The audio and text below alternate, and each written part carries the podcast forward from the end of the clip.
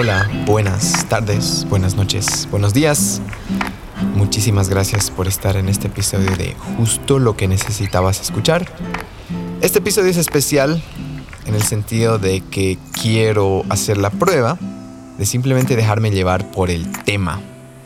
El tema de hoy se llama La herida es el regalo. La herida es el regalo. Es un tema que quizás hace unos años no hubiera podido asimilar, no hubiera podido entender, tal vez mi nivel de conciencia, la perspectiva que tenía de lo que era el buen vivir no me lo hubiera permitido.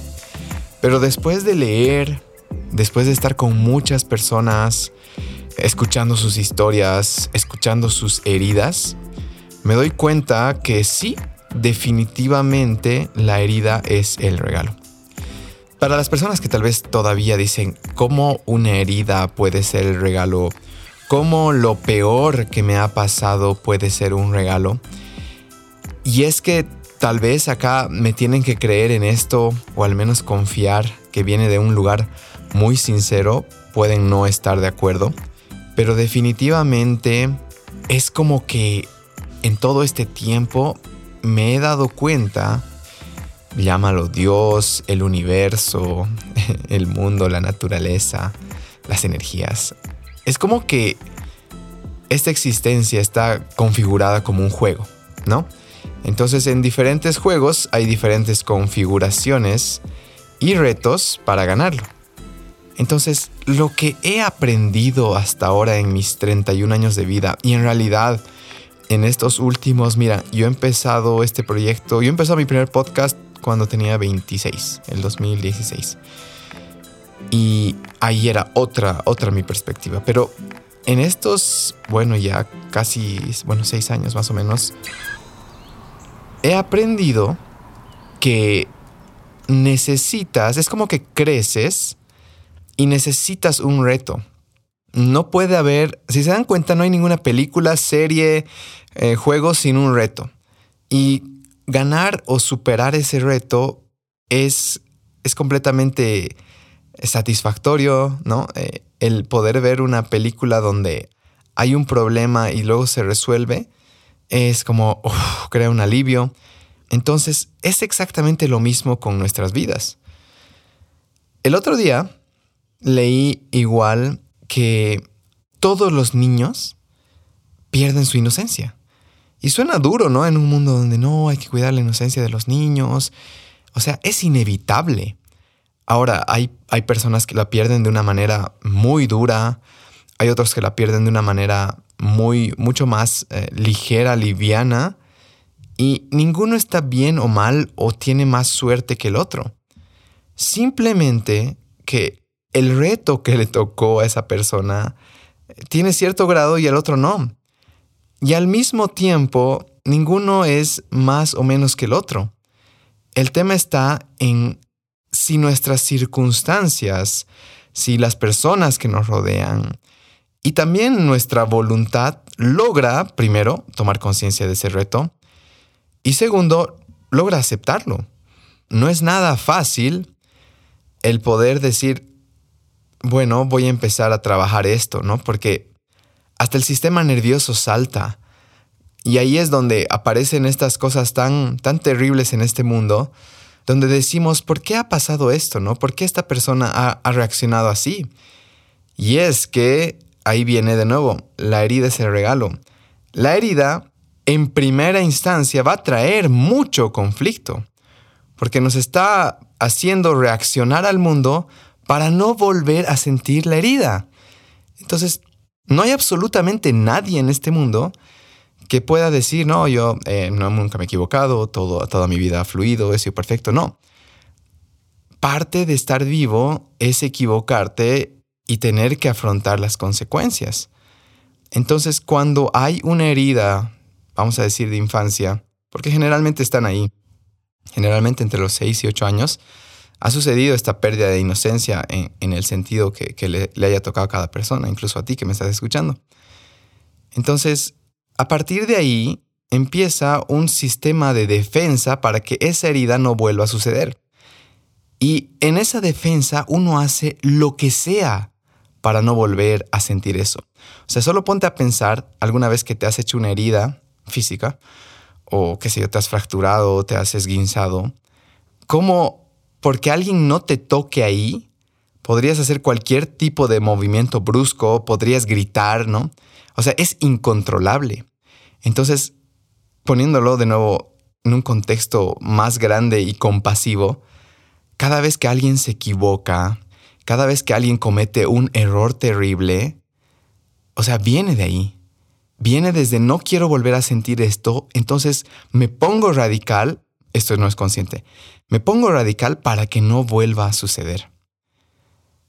Hay una frase también em, de, de Rumi que es perfecta y se aplica a esta situación, pero ya en un nivel más consciente. Y Rumi dice, la herida es por donde entra la luz. Entonces, si tú quieres recuperar tal vez esa esencia, recuperar esa luz que llevas dentro, como decía el Buda, o el reino de los cielos, como decía Jesús, necesitas ir ahí. Necesitas acercarte amorosamente, necesitas acercarte y sentir lo que tengas que sentir, ¿no? Y darte cuenta que porque ha sucedido una vez no tiene por qué volver a suceder. Y darte cuenta también que si tú puedes hablar de este tema una y otra vez, le quitas poder. Algo que pasa mucho con, con las personas que se me acercan, con los clientes, es que cuando empezamos a tocar un tema sensible para ellos, ¿no? Que los hace reaccionar, claro, en un ambiente sano, ¿qué pasa? Si yo toco tu herida y la estoy tocando con suavidad, con calmita, lloras, ¿no? Entonces muchos de los clientes cuando tocamos algún tema pendiente, empiezan a llorar. No sale violencia. Pero ¿qué pasa cuando en otro contexto, ¿no? una persona sin querer detona ¿no? o toca esta herida? Entonces sale con violencia. Ahora hay también el caso ¿no? de personas que saben de esta herida, alguna vez le están por sentir y no quieren sentirla, entonces se adormecen, ¿no? En, realidad es el caso de todos. Nos adormecemos con diferentes adicciones. Em, adicción no solo es alcohol, eh, drogas, eh, pornografía. Adicción también es el trabajar demasiado, em, comer demasiado, cualquier acto compulsivo. Entonces, lo que quiero llegar, tal vez haciendo todo esa, ese vómito de, de ideas, es que, volviendo a la frase de Rumi, es que necesitas encontrar esa herida. Y da miedo y es incómodo y de nuevo en un sistema, bueno, en un contexto tranquilo vas a llorar, y especialmente si eres hombre va a ser difícil llorar porque muchos de los hombres eh, estamos reprimidos. Pero una vez que lloras, em, la siguiente vez lloras menos. Y eso quería llegar con lo de mis clientes. La primera vez que, que lo tocamos lloran. La segunda vez vuelven a llorar, pero ya es un llanto diferente. Ya no es ese llanto desesperado, sino es un llanto tal vez de tristeza con uno mismo, un llanto compasivo. Y después, la tercera y cuarta vez, tal vez sale una lágrima. Y un día, hablar de esa herida se hace muy fácil, se hace muy llevadero. Y ahí es cuando empiezas a vivir de verdad, porque ya no estás reaccionando, ya no te estás protegiendo del mundo con tus actos, con tu trabajo, con tu pareja, con lo que sea, con tus adicciones, sino ya eres libre porque sabes que cualquier situación en la vida, o sea, tiene la posibilidad de detonar ese dolor, esa herida, pero ya no tiene ese poder de hacerte perder el control. Entonces empieza otro capítulo en tu vida donde realmente te puedes enfocar en lo que realmente importa. Entonces, espero que les haya gustado, servido esta perspectiva. Un episodio diferente, más cortito, Déjenme saber si es que les ha gustado.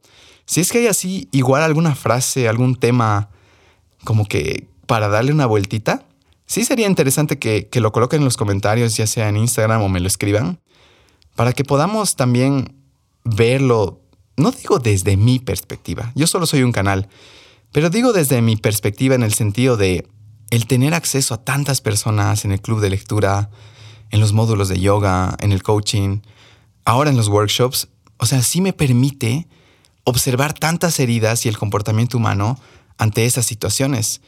Entonces, simplemente hacerme canal para poder transmitir algo que pueda ser aliviador. Entonces, muchísimas gracias por estar acá. Estos tres meses en Equilibrium, marzo, abril y mayo, justamente estamos trabajando eso. Estamos trabajando el niño interior. Y muchos niños están cargando esa herida y a veces no saben dónde está. Entonces lo queremos hacer muy amorosamente en el yoga, eh, con el cuerpo, también estamos haciéndolo en el club de lectura, leyendo Coraline, sacando esta creatividad, estos cuentos fantasiosos que nuestras mentes de niños les encanta imaginar, perros, gatos hablando. Entonces, creo que lo único que queremos hacer con Equilibrium es acompañarlos. Nos hemos dado cuenta de eso y queremos hacer cada vez a mayor escala. Creemos firmemente que podemos atender la, la violencia en nuestra comunidad o sea, equilibrio no existe porque queremos generarles paz interior. ¿Y cómo lo estamos haciendo? Creando estos espacios seguros, por ejemplo, en nuestros nuevos workshops, donde van a ser prácticamente un acompañamiento grupal de ver dónde están nuestras heridas y sentirnos contenidos de personas que están en el mismo proceso. Entonces, nada, realmente espero poder conocerlos. Si es que nunca han ido a ninguna de nuestras actividades, hagan la prueba, no me crean hagan la prueba y dense cuenta que, que sí pueden encontrar un lugar seguro en esta ciudad o en este mundo. Muchísimas gracias. Un beso, un abrazo fuerte a todos ustedes. Por favor, compartan el episodio si es que les ha tocado algo. No necesariamente en sus redes. Tal vez conocen a alguien que, que ven su herida y pueden notar que esa persona aún no ha podido reconocer esto. Muchísimas gracias y nos vemos en el siguiente episodio. Ciao.